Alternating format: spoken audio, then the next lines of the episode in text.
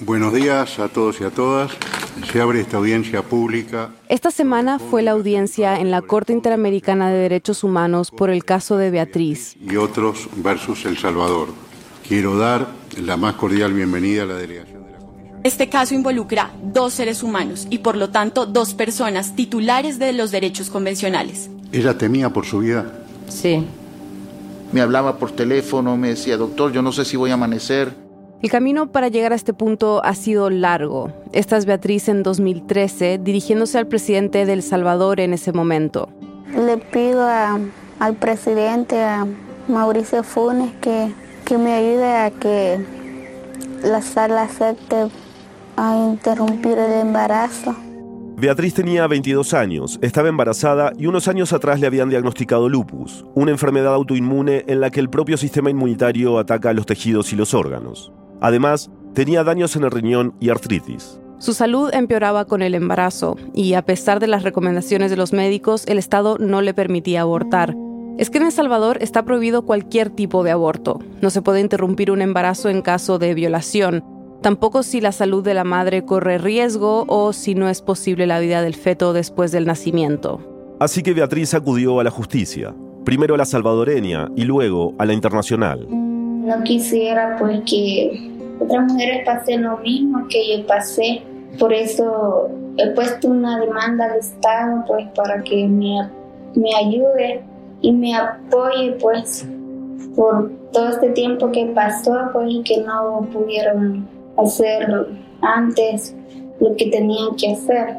Y fue un momento histórico porque fue la primera vez en nuestro país que una mujer pidió un aborto al sistema de salud y se enfrentó y desafió al sistema de justicia patriarcal salvadoreño.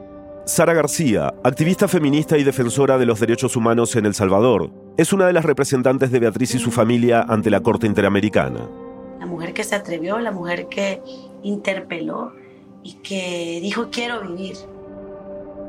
Y por eso nosotras desde el movimiento social, feminista, decimos que Beatriz es nuestra fuerza por el derecho a decidir.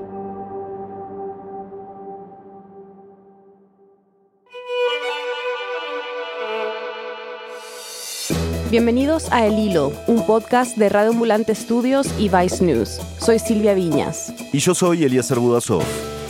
Después de una década, el caso de Beatriz podría sentar un precedente histórico para los derechos reproductivos en América Latina. Hoy, la historia de Beatriz y las consecuencias de las políticas que impiden a las mujeres decidir sobre su propio cuerpo. Es 24 de marzo de 2023.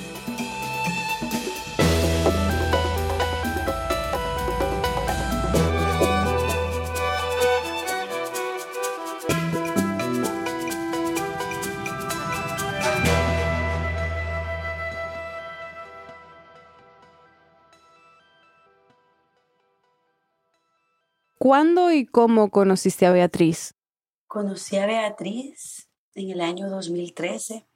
De hecho, fue a partir de, de, la misma realidad, de lo que ella estaba viviendo, que nosotras pues conocimos su historia. Además de ser una de las representantes de la familia de Beatriz, Sara es la coordinadora de incidencia política de la Agrupación Ciudadana por la Despenalización del Aborto. Cuando ella llegó al hospital con una crisis lúpica que llegó a una situación extrema en donde debido al, al, embarazo que estaba teniendo, pues tuvo una alteración muy fuerte en su piel y en su organismo que tuvieron que hospitalizarla, pues en ese momento nosotras conocimos, conocimos de, de eso que estaba sucediendo y supimos que ella quería hacer esta interrupción. Sara y sus compañeras fueron a buscarla para ofrecerle acompañamiento jurídico para reclamar el acceso a un aborto, que, como mencionamos hace unos minutos, está totalmente prohibido en El Salvador. Recordemos que en ese momento Beatriz era muy joven, tenía 22 años, era de una zona rural. Ella era una mujer un poco tímida y a la vez tenía su carácter era una mujer como que ponía bastante límites, siempre buscando la forma, ¿verdad?, de, encontrar alegría en todo lo que estaba sucediendo. eh, una persona también que era muy cariñosa con su hijo. Que aún era prácticamente un bebé, tenía un año. Y pues el miedo de, de no poder volver a ver a su hijo, ¿verdad? Fue muy, muy duro eso. Tenía esa fuerza también, esa determinación.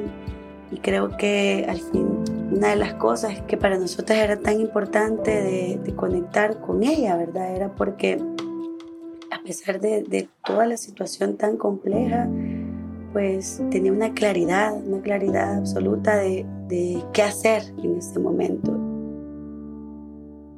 Entonces, este era el segundo embarazo de Beatriz, y el primero había sido muy complicado también. Tuvieron que hospitalizarla dos veces y el bebé nació prematuro. Esta vez, además de sus problemas de salud, el feto era anencefálico, es decir, no tenía cerebro. Ella con toda determinación planteó, ¿verdad? Yo quiero, quiero vivir, quiero estar por mi hijo, quiero estar por, pues por el hijo que tenía apenas un año y que estaba como en una situación también pues, bastante crítica. Entonces ahí fue que nosotras planteamos esta posibilidad de, de apoyar, ¿verdad? Y es como decir, este apoyo es para vos, pero también para todas, ¿verdad? Por lo que esto puede significar. Entonces, Beatriz, acompañada por varios colectivos feministas, incluyendo la agrupación en la que trabaja Sara, decidió presentar un recurso de amparo ante la Sala Constitucional de la Corte Suprema del Salvador para poder acceder al aborto. En ese momento, Beatriz tuvo otra crisis relacionada a su condición de salud y tuvieron que hospitalizarla de nuevo. Todo esto en medio del proceso de amparo. Que es lo que nosotros también manifestamos, que constituyó una forma de de tortura porque se le tuvo hospitalizada por 81 días a la espera de un recurso. Y en este tiempo, Beatriz no estaba lidiando solo con su crisis de salud. Ella estaba en el hospital, se estaba enfrentando a acoso por parte de diferentes instancias que son antiderechos, que se posicionan a favor de la vida, pero entre muchas comillas. Una de las cosas que planteaban o hacían, ¿verdad? Era justo colocar la culpa y hablar como Beatriz, no, no lo mates. O sea, esa era como su narrativa. Yo recuerdo que incluso en algún momento, ¿verdad? Beatriz nos contaba que había recibido llamadas y que, bueno, le mandaban ropa de bebé, le mandaban gorritos. Pero aparte de esto, pues lo que el mismo personal le decía, que ella iba a ser la primera que iba a ir a la cárcel si ella hacía esto. Entonces, esa constante amenaza de criminalización, esa constante amenaza de, eh, de enfrentarse también con un riesgo de su vida. El embarazo avanzaba y la salud de Beatriz empeoraba. El médico tratante y un comité de una docena de médicos que fueron consultados estuvieron de acuerdo con Beatriz recomendaban interrumpir el embarazo.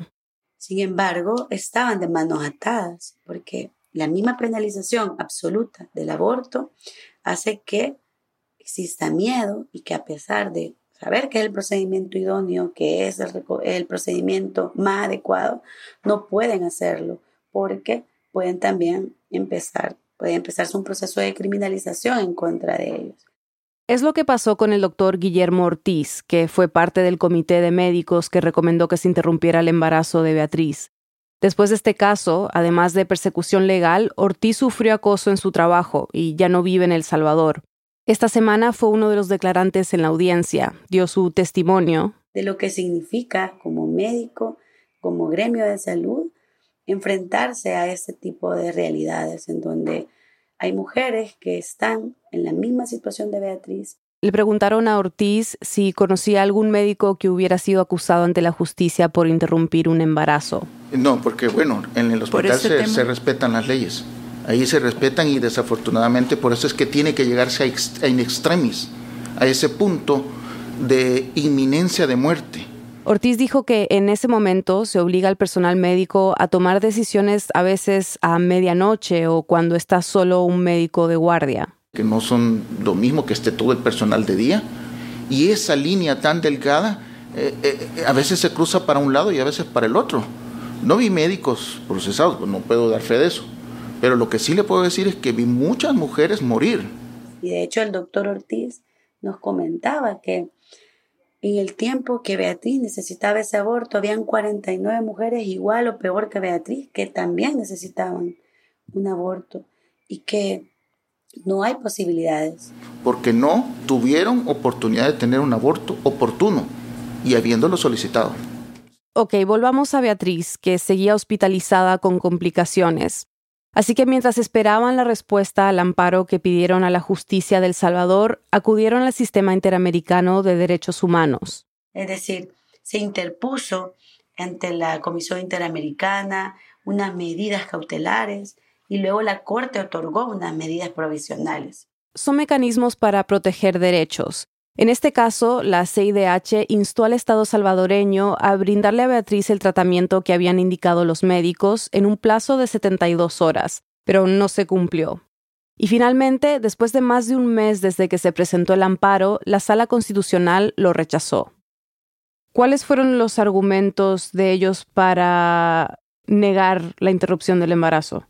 En ese tiempo había una sala de lo constitucional en el país que de hecho se le llamaba los cuatro fantásticos porque se estaban caracterizando por tener resoluciones muy expeditas, ¿verdad? Y era como, a diferencia de otras salas y de otros magistrados en la historia, ¿verdad? Sin embargo, pues con el caso de Beatriz no tuvieron nada de fantástico porque fue una espera innecesaria. Aquella sala incluso incorporó voces y peritajes de instancias como medicina legal, que estaba presidida por una persona claramente vinculada con el Opus Dei, que ya sabemos cuál fue su, su peritaje y su planteamiento, ¿verdad? Que era, Beatriz no estaba en un riesgo inminente y que por tanto, pues no era necesario hacer un, un aborto. Pero gracias a las medidas provisionales de la Corte Interamericana y como la salud de Beatriz se seguía complicando, los médicos resolvieron interrumpir el embarazo y le tuvieron que hacer una cesárea de emergencia. El embarazo estaba en el sexto mes. Y de hecho ella tuvo que quedar después en cuidados intensivos por la sangre que perdió. La criatura pues no tenía cerebro y a las horas falleció unos meses después, su madre pues decía, Beatriz no volvió a ser la misma, no volvió a ser la misma después de esto, a nivel de su integridad, de su salud física, emocional, pero también todo lo que le significó estar ahí, estar ese tiempo y estar pues bajo esa presión tan fuerte. A finales de ese año, 2013, la organización en la que trabaja Sara y otras presentaron una petición a la Comisión Interamericana de Derechos Humanos, la CIDH. Esta petición pasó por todo un proceso largo de estudio, hasta que la admitió en 2017, y esta semana se hicieron las audiencias en la Corte Interamericana de Derechos Humanos. Pero Beatriz no estuvo, porque en 2017, un mes después de que la CIDH admitió el caso, tuvo un accidente de tránsito, y falleció por una neumonía que adquirió en un hospital. Y eso también ha sido muy doloroso para todas, porque no pudo ella conocer la justicia. Fue algo que mm, su mamá, ¿verdad? Recuerdo de, decir, o sea, si ella no tuvo miedo, pues yo no voy a tener tampoco. Y voy a seguir con esto para, para que no le vuelva a suceder a otra. Eh, pues mi voluntad, pues, de estar acá, pues, porque como dijo Beatriz, ella quería vivir. Su madre, a quien acaban de escuchar, fue una de las personas que testificó esta semana en la audiencia. Aclaró que estaba ahí por su propia voluntad y porque Beatriz le dejó un poder para que la representara en caso de que se llegara a este momento y ella no estuviera. Y es así como estoy aquí, en esta lucha que inició pues mi hija. Y aquí estoy dando la cara ante la adversidad. Las abogadas que representan al Estado, entre varios argumentos, afirmaron que defendían el derecho de dos seres humanos y que el aborto, aquí cito, implica una conducta dolosa. Sara nos explicó que el fallo de la Corte puede demorar meses, pero esperan que sea favorable a Beatriz, porque cuando la CIDH elevó el caso a la Corte, consideró que las acciones del Estado salvadoreño pusieron en riesgo la vida de Beatriz en busca de mantener vivo al feto, algo que no se iba a poder cumplir por la anencefalía que tenía. Por eso esperan que la Corte establezca que Beatriz no pudo acceder de manera oportuna al aborto, a pesar de que había una recomendación médica. También que se pruebe que fue sometida a tratos inhumanos y que este caso va más allá. Que la penalización absoluta del aborto tiene graves impactos en los derechos de las mujeres, las niñas y adolescentes y en el accionar del personal médico. Esperamos que se puedan decretar medidas de no repetición y que dentro de esas medidas pues puedan estar la despenalización del aborto, la creación de políticas que realmente garanticen la salud sexual y reproductiva de las mujeres, que genere jurisprudencia sobre derechos sexuales y derechos reproductivos, sobre temas de discriminación y aplicación de estereotipos de género, y bueno, que se pueda hacer la reparación integral y oportuna dada la familia. Creo que eso es como, pues, lo central, ¿verdad? Este caso ha captado la atención de feministas en toda la región y también de grupos que se oponen al derecho a abortar. Incluso están planteando como este caso como el Roe v. Wade de América Latina, en el sentido de cómo esa sentencia será una, pues una jurisprudencia y será también esos estándares aplicables para la región sobre todo estamos en una región centroamericana en donde hay tres de los países que son sumamente restrictivos, Nicaragua, Honduras El Salvador.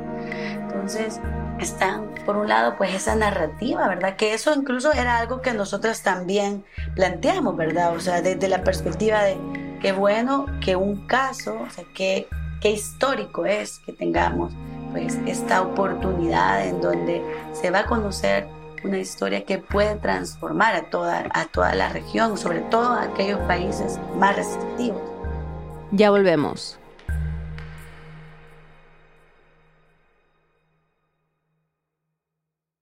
Esta semana estamos cumpliendo tres años desde que lanzamos el hilo y queremos pedirte un favor que nos ayudará a iluminar nuestro futuro para los años que vienen.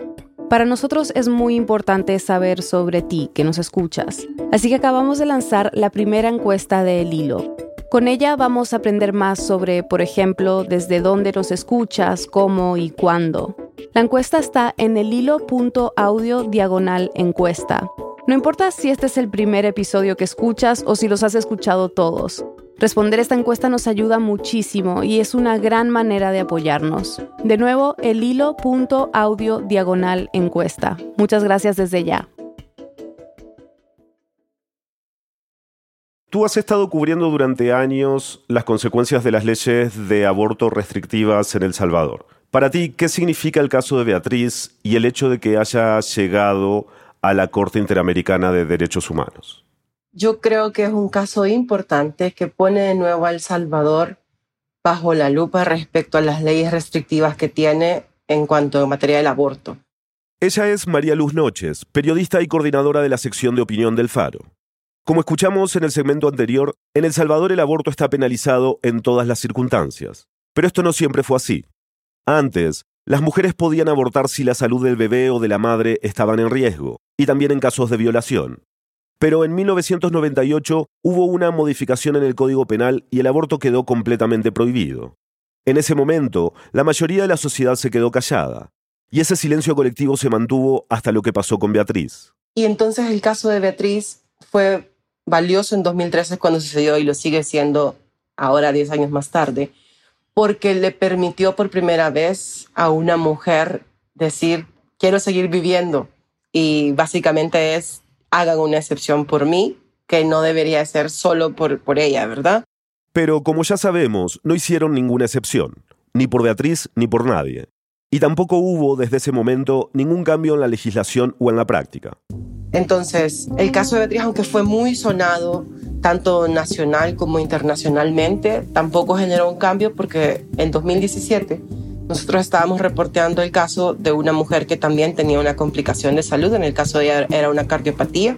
Se llamaba Claudia Veracruz. En la semana 20 de su embarazo le diagnosticaron un problema cardíaco. Su corazón era tres veces más grande de lo normal y funcionaba solo a un cuarto de su capacidad. Y esto fue algo que sucedió en el mismo hospital que trató a Beatriz.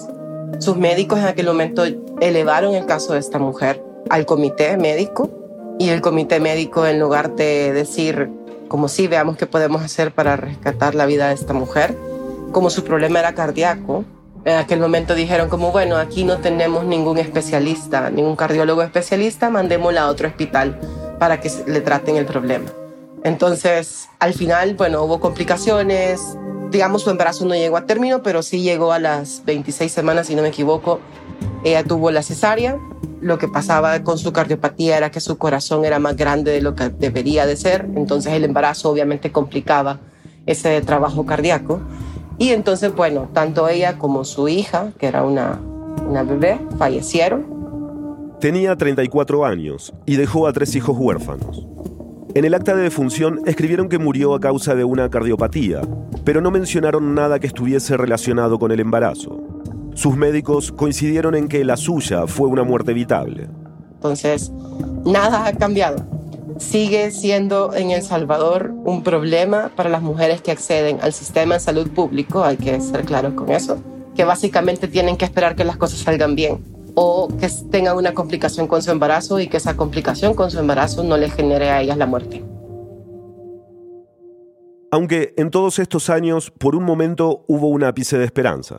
Durante la campaña presidencial en la que participó Nayib Bukele para llegar a la presidencia, él en algún momento, aunque dijo estar en contra de la interrupción del embarazo de manera abierta, sí dijo... En el tema del aborto únicamente estamos de acuerdo cuando está en riesgo la vida de la madre. Pero después de eso, el único pronunciamiento que ha habido de parte del presidente en ese tema es decir abiertamente que él está a favor de la vida, que el aborto no es una cosa que se va a aprobar durante su presidencia y que hay otros derechos más importantes como por ejemplo que la gente tenga acceso a Internet. Así que así las cosas. En el 2021 se propuso modificar la legislación sobre aborto, la llamaron la reforma Beatriz, de hecho, que permitía el, aborto en algunos casos. ¿Qué proponía ese proyecto y qué pasó con él? En 2021, la propuesta que presentaron las organizaciones y a la que dieron vida una diputada del FMLN. El FMLN, Frente Farabundo Martí para la Liberación Nacional, es el único partido de izquierda del Salvador. La diputada Anabel Belloso, junto con otro legislador de un partido llamado Nuestro Tiempo, impulsaron una propuesta que permitía el aborto bajo tres causales. Si el embarazo ponía en riesgo la vida de la madre, por inviabilidad del feto o en caso de violación. Pero hay un detalle importante. La asamblea estaba controlada por el partido de Bukele, Nuevas Ideas. Pueden hacer lo que les dé la gana, es decir, ellos si ellos quisieran podrían promover una reforma tanto al Código Penal como a la Constitución para que esto fuera permitido sin embargo, lo que hicieron fue, como con muchos otros anteproyectos de ley, los engavetaron. Por un lado, porque dijeron que no respondían a los intereses ni a la coyuntura actual del pueblo salvadoreño y entonces básicamente todo lo que había antes de ellos al cajón, a dormir el sueño de los justos por siempre y para siempre. María Luz, no es la primera vez que un caso relacionado con el aborto en El Salvador llega a la Corte Interamericana de Derechos Humanos. La Corte Interamericana de Derechos Humanos declaró a El Salvador responsable por la criminalización arbitraria de una mujer acusada de aborto. Manuela, una mujer encarcelada tras haber buscado ayuda por una emergencia obstétrica que tuvo en 2008. ¿Nos puedes contar sobre Manuela? A ver, el caso de Manuela fue, eh, llegó a la Corte en 2021 y en 2021 la Corte, en noviembre, emitió una sentencia condenatoria contra el Estado salvadoreño en el que básicamente la Corte dijo que hubo tortura de parte del Estado salvadoreño eh, por mantener a Manuela encerrada y condenada a 30 años de cárcel después de padecer una emergencia obstétrica. Aunque esto seguramente suena muy extremo, el de Manuela no es un caso aislado en El Salvador. En las últimas dos décadas, unas 181 mujeres han sido encarceladas por emergencias obstétricas. Hace no mucho eran 17 y hoy en día al menos 7 siguen en la cárcel.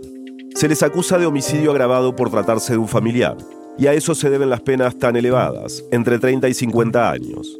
Manuela era madre de dos niños, y como muchas otras mujeres que han sido encarceladas luego de tener una emergencia obstétrica, era pobre y vivía en una zona rural. El caso de Manuela es importante porque cuando se revisa todo su expediente, Manuela tenía un cáncer no diagnosticado que por mucho que ella se quejaba cada vez que iba a los controles médicos, nadie había sabido diagnosticar lo que, lo que a ella le ocurría. Entonces, obviamente, la complicación que ella tuvo en su embarazo venía de este cáncer no diagnosticado que de hecho se lo diagnosticaron cuando ya estaba en la cárcel. Y aún así no tuvo acceso al tratamiento adecuado. Entonces Manuela muere en prisión a causa de este cáncer no diagnosticado y por eso es que las organizaciones dicen tortura porque es una mujer que no recibió la atención a tiempo de ninguna parte del Estado, ¿verdad? sino que al contrario la condenó por haber tenido una enfermedad de la que no tenía conocimiento. A pesar de que la Corte Interamericana de Derechos Humanos condenó al Estado salvadoreño por la muerte de Manuela, la sentencia no tuvo consecuencias. En teoría, el fallo, entre otras cosas, ordenó que se elabore un protocolo de atención para este tipo de casos. Pero no ha pasado nada, solo silencio. Ni siquiera se ha reconocido públicamente que el Estado no respetó la presunción de inocencia de Manuela. Los casos de Manuel y Beatriz son sintomáticos de un país como El Salvador que abandona a sus mujeres porque no les da educación y tampoco les da un acceso a salud pública digno que garantice que ella a tener todo el conocimiento para identificar cuando algo está ocurriendo mal. Entonces, por un lado es negarle conocimiento a las mujeres y por el otro, aún cuando haya conocimiento, es negarles el derecho a decidir sobre sus vidas. Y esta falta de autonomía puede llevarlas a tomar medidas desesperadas. Ha habido registro de casos de adolescentes y niñas que, por ejemplo, ante la posibilidad de poder interrumpir el embarazo, creen que ingerir cierta cantidad de veneno va a ayudar a tener un aborto.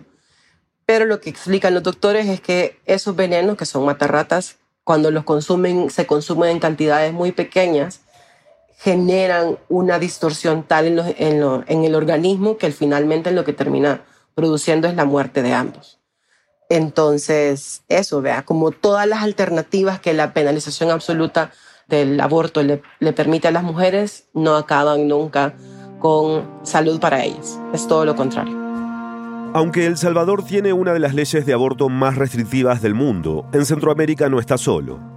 En Honduras y Nicaragua el aborto también está prohibido sin excepciones, es decir, es un delito. En Panamá está permitido en caso de violación y para salvar la vida de la mujer. En Guatemala y en Costa Rica está autorizado para preservar la salud, lo que se conoce como aborto terapéutico. Y en el caso de Belice, se permite cuando la salud de la madre está en peligro o hay señales de inviabilidad del feto, aunque también se pueden considerar los factores socioeconómicos de la mujer embarazada. Y aunque todos estos países tienen leyes bastante severas, hay uno que hace poco dio un tímido paso hacia adelante. Honduras volvió a aprobar la venta de la pastilla del día después, también conocida como PEA, pastilla de emergencia anticonceptiva. Aunque es una victoria importante que se permita la venta de la, de la PEA, todavía hay que estar muy pendientes de eso, porque hace un año el ministro de Salud decía que permitir la venta de la PEA era básicamente generar que las mujeres básicamente andaban por la vida teniendo relaciones sin ningún tipo de, protección porque sabían que existía esa pastilla. Y entonces el ministro, que ahora ha tenido que admitir que la presidenta legalice la venta de, de esta pastilla, ha dicho que van a estar muy pendientes de que esto no se use como un método anticonceptivo alterno. Entonces todavía puede haber algún tipo de, de restricciones en la venta, que es lo que las organizaciones están intentando garantizar, que no haya que demostrar ciertas cosas para que una mujer tenga acceso a esta pastilla. Entonces, una victoria importante, pero que todavía falta mucho por trabajar para que sea eh, una garantía para todas las mujeres en Honduras. Mientras hay estados que intentan, a duras penas, hacer pequeños avances en este ámbito, también hay países como Costa Rica que parecieran estar retrocediendo. Allí el aborto terapéutico es legal desde 2019, pero el presidente Rodrigo Chávez busca ponerle trabas. Su propuesta es que para poder acceder a la interrupción de un embarazo, la mujer necesitará el permiso de su esposo si no está, entre comillas, en condiciones de decidir. Y esto es complicado porque además hay que saber leer bien el tiempo en el que esto sucede. Y el lugar geográfico. En Costa Rica está la sede de la Corte Interamericana de Derechos Humanos, donde fue la audiencia sobre el caso de Beatriz esta semana. Que podría dictar, no solo para El Salvador, sino para todos los países que son signatarios de la Convención Americana, que relajen sus legislaciones respecto al acceso que las mujeres puedan tener a la interrupción del embarazo. Entonces no es gratuito que esto suceda en este momento y también es una forma en la que los gobiernos terminan de una forma u otra de pagar el apoyo que algunas organizaciones, iglesias y demás conservadores han dado a sus campañas. Entonces siempre es como una moneda de cambio, te das cuenta, no es como me interesa la salud de las mujeres, es me interesa tener control sobre sus cuerpos porque es la forma en la que sigue ejerciendo control no solo el Estado, sino también las iglesias. Volvamos a, El Salvador, porque hay elecciones presidenciales en menos de un año. ¿Crees que este tema sea parte importante de la discusión? Recién estabas diciendo que se utiliza como moneda de cambio. Sí, a ver, siempre pasa cada vez que, hay elecciones en este país siempre se les pregunta a los candidatos si están a favor del aborto y, por ejemplo, de, del matrimonio eh, entre personas del mismo sexo, como porque les permite ponerlos en, en el spot de esta persona es buena o esta persona es mala. La gente va a seguir creyendo que el buen candidato es aquel que dice estoy en contra del aborto porque creo en la familia y en los derechos tradicionales. Entonces, no importa que la Corte Interamericana de Derechos Humanos o la ONU le pidan a El Salvador que suavice sus leyes restrictivas. Los políticos salvadoreños siempre van a preferir ponerse al lado de los que ellos consideran los buenos, porque se trata de un tema tabú.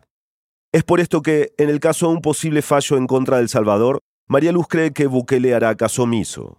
Y esto va a ser un punto clave porque en un contexto en el que El Salvador ha sido señalado por violación de derechos humanos en otro contexto, María Luz se refiere a las detenciones arbitrarias, las violaciones del debido proceso, tortura y abusos en el marco de lo que el gobierno ha denominado una guerra contra las pandillas. Y que el presidente ha dicho básicamente respeten mis decisiones porque queremos ser sus amigos, pero no que nos digan qué tenemos que hacer, respeten nuestra soberanía. Va a ser clave también este argumento en el que van a poder decir nosotros hemos decidido que queremos proteger la vida, etcétera, etcétera. Es decir, aunque el Estado salvadoreño firmó la Convención Americana de Derechos Humanos y en teoría un fallo en su contra significaría hacer cambios sustanciales en las leyes actuales, igual es probable que el Estado no lo acate por completo. Y ya han estado dando señales de esto. El día antes de que empezaran las audiencias en la Corte, Ernesto Castro, el presidente de la Asamblea Legislativa, tuiteó que mientras el partido oficialista Nuevas Ideas sea mayoría, aquí cito, no existe ni la más mínima posibilidad de que el aborto se legalice en El Salvador. Defendemos la vida sobre todas las cosas. En otro tuit dijo que van a respetar lo que indica la Constitución y no lo que quieran imponer organizaciones desde el extranjero. Pero eso no quiere decir que no haya cosas que puedan pasar a partir de ese fallo. Por supuesto, no va a ser lo escandaloso que las organizaciones o que mucha gente quisiera, que es como que haya un cambio inmediato en la ley, pero sí pueden generarse pequeñas acciones que al menos sean de beneficio para la familia de Beatriz.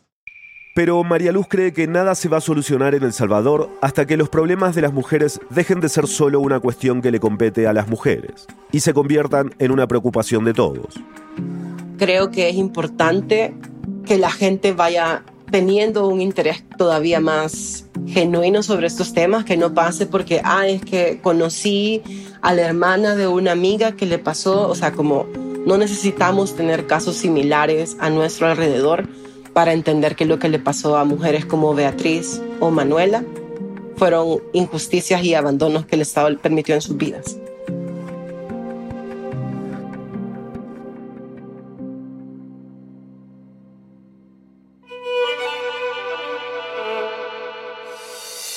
Este episodio fue producido por mí y por Nausica Palomeque. Lo editaron Silvia Viñas y Eliezer Budasov. Bruno Celsa hizo el fact-checking la mezcla, el diseño de sonido y la música son de Elías González. El resto del equipo de El Hilo incluye Daniela Cruzat, Inés Renique, Denis Márquez, Samantha Proaño, Paola Leán, Laura Rojas Aponte, Juan David Naranjo Navarro, Elsa Liliana Ulloa y Camilo Jiménez Santofimio. Daniel Alarcón es nuestro director editorial. Carolina Guerrero es la CEO de Radio Ambulante Estudios. Nuestro tema musical lo compuso Pauchi Sasaki. El Hilo es un podcast de Radio Ambulante Estudios y Vice News. Si valoras el trabajo que hacemos y quieres que podamos continuarlo, considera donar de Ambulantes, nuestro programa de membresías. Puedes donar desde un dólar y cualquier aporte nos ayuda muchísimo. Ve a elhilo.audio slash apóyanos y ayúdanos a seguir explicando América Latina. Gracias. Síguenos en redes sociales como El Hilo Podcast. Estamos en Twitter, Facebook e Instagram. Además, tenemos un boletín Suscríbete en el hilo.audio slash boletín y recíbelo cada viernes. Yo soy Mariana Zúñiga, gracias por escuchar.